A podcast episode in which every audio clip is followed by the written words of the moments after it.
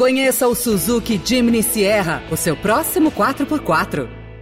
Veloy é a solução completa que você precisava para gerir sua frota.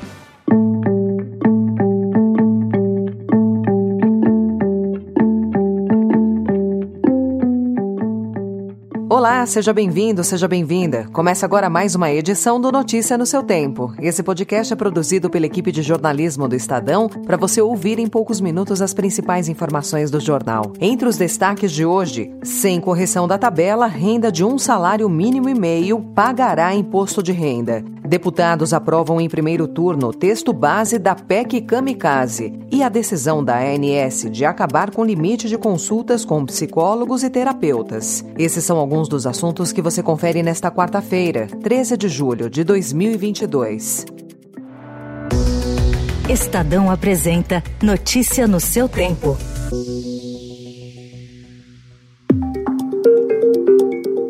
Com a previsão de um salário mínimo de R$ 1.294 em 2023, os brasileiros que ganharem um salário mínimo e meio, R$ 1.941, vão ter de pagar o imposto de renda da pessoa física a partir do ano que vem, se a tabela não for corrigida. A Lei de Diretrizes Orçamentárias, aprovada ontem pelo Congresso, prevê esse reajuste do mínimo. O quadro revela uma situação agravada nos últimos anos em que cada vez mais pessoas com renda baixa passaram a pagar imposto. A razão é o congelamento do limite da faixa de isenção da tabela em 1.903 reais. Ele é o mesmo desde 2015, quando o salário mínimo era de 788 reais. Segundo o presidente da Associação Nacional dos Auditores Fiscais da Receita Federal, Mauro Silva, é um aumento brutal de carga tributária e a sessão está suspensa com quórum para amanhã de manhã, para a continuidade das votações das votações da PEC 15 a Câmara aprovou ontem em primeiro turno a proposta de emenda à Constituição Kamikaze, que concede uma série de benefícios sociais a menos de três meses das eleições e decreta estado de emergência no país. Foram 393 votos a favor e 14 contrários. A sessão foi interrompida antes que os deputados pudessem analisar os destaques, além da votação em segundo turno. O presidente da Câmara, Arthur Lira, suspendeu a sessão alegando problemas técnicos com a internet da Câmara e disse que a sessão será retomada hoje. A Agência Nacional de Energia Elétrica decidiu ontem reduzir em até 5,26% o valor das contas de luz cobradas por 10 distribuidoras de energia em oito estados do país. As revisões tarifárias estão previstas em lei que mandou devolver aos consumidores os créditos tributários de PIS/COFINS cobrados indevidamente nos últimos anos. As reduções vão ocorrer na Paraíba, Sergipe, Pernambuco, Bahia, Rio Grande do Norte, São Paulo, Ceará e Rio Rio de Janeiro.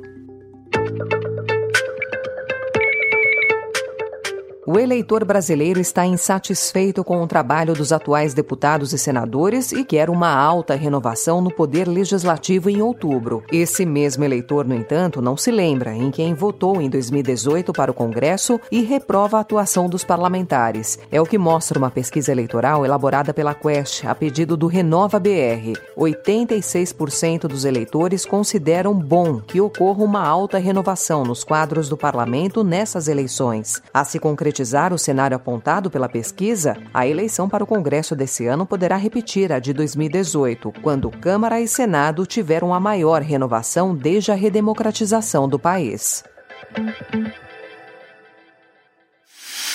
No Chile, em meio à maior inflação em 30 anos e aumento da criminalidade, que vem comprometendo a popularidade do novo presidente, o esquerdista Gabriel Boric anunciou um pacote de ajuda que deve beneficiar cerca de 40% da população do país. O pacote, que ainda precisa de aprovação do Congresso, pretende dar um auxílio único de 120 mil pesos chilenos, cerca de 650 reais, para 7 milhões e meio de pessoas, além de outras medidas que devem custar mais de 6 6 bilhões de reais. Segundo afirmou o ministro da Fazenda, Mário Marcel, durante o anúncio do novo bônus, o benefício incluirá 60% da população mais vulnerável do país. Boric sustentou que essas medidas devem ser aprovadas o mais rápido possível no Congresso, mas sem maioria e com uma popularidade em baixa, o presidente não tem vida fácil no legislativo. Pressionado pelo comando da campanha, o presidente Jair Bolsonaro telefonou ontem para parentes do guarda municipal Marcelo Arruda, tesoureiro do PT em Foz do Iguaçu, assassinado a tiros por um militante bolsonarista durante a comemoração do aniversário de 50 anos no sábado passado. O presidente propôs recebê-los para um pronunciamento à imprensa no Palácio do Planalto. Os irmãos de Arruda são simpáticos ao governo. O ex-presidente Lula, em um ato de pré-campanha em Brasília, criticou Bolsonaro. Hoje eu vi na rede social que o presidente está preocupado. Ele estava até tentando entrar em contato com a família da pessoa que morreu. Se o Bolsonaro, se o Bolsonaro quiser visitar as pessoas pelos quais ele é responsável pela morte, ele vai ter que ter muita viagem, porque ele não chorou uma lágrima por 700 e poucos mil vítimas do Covid.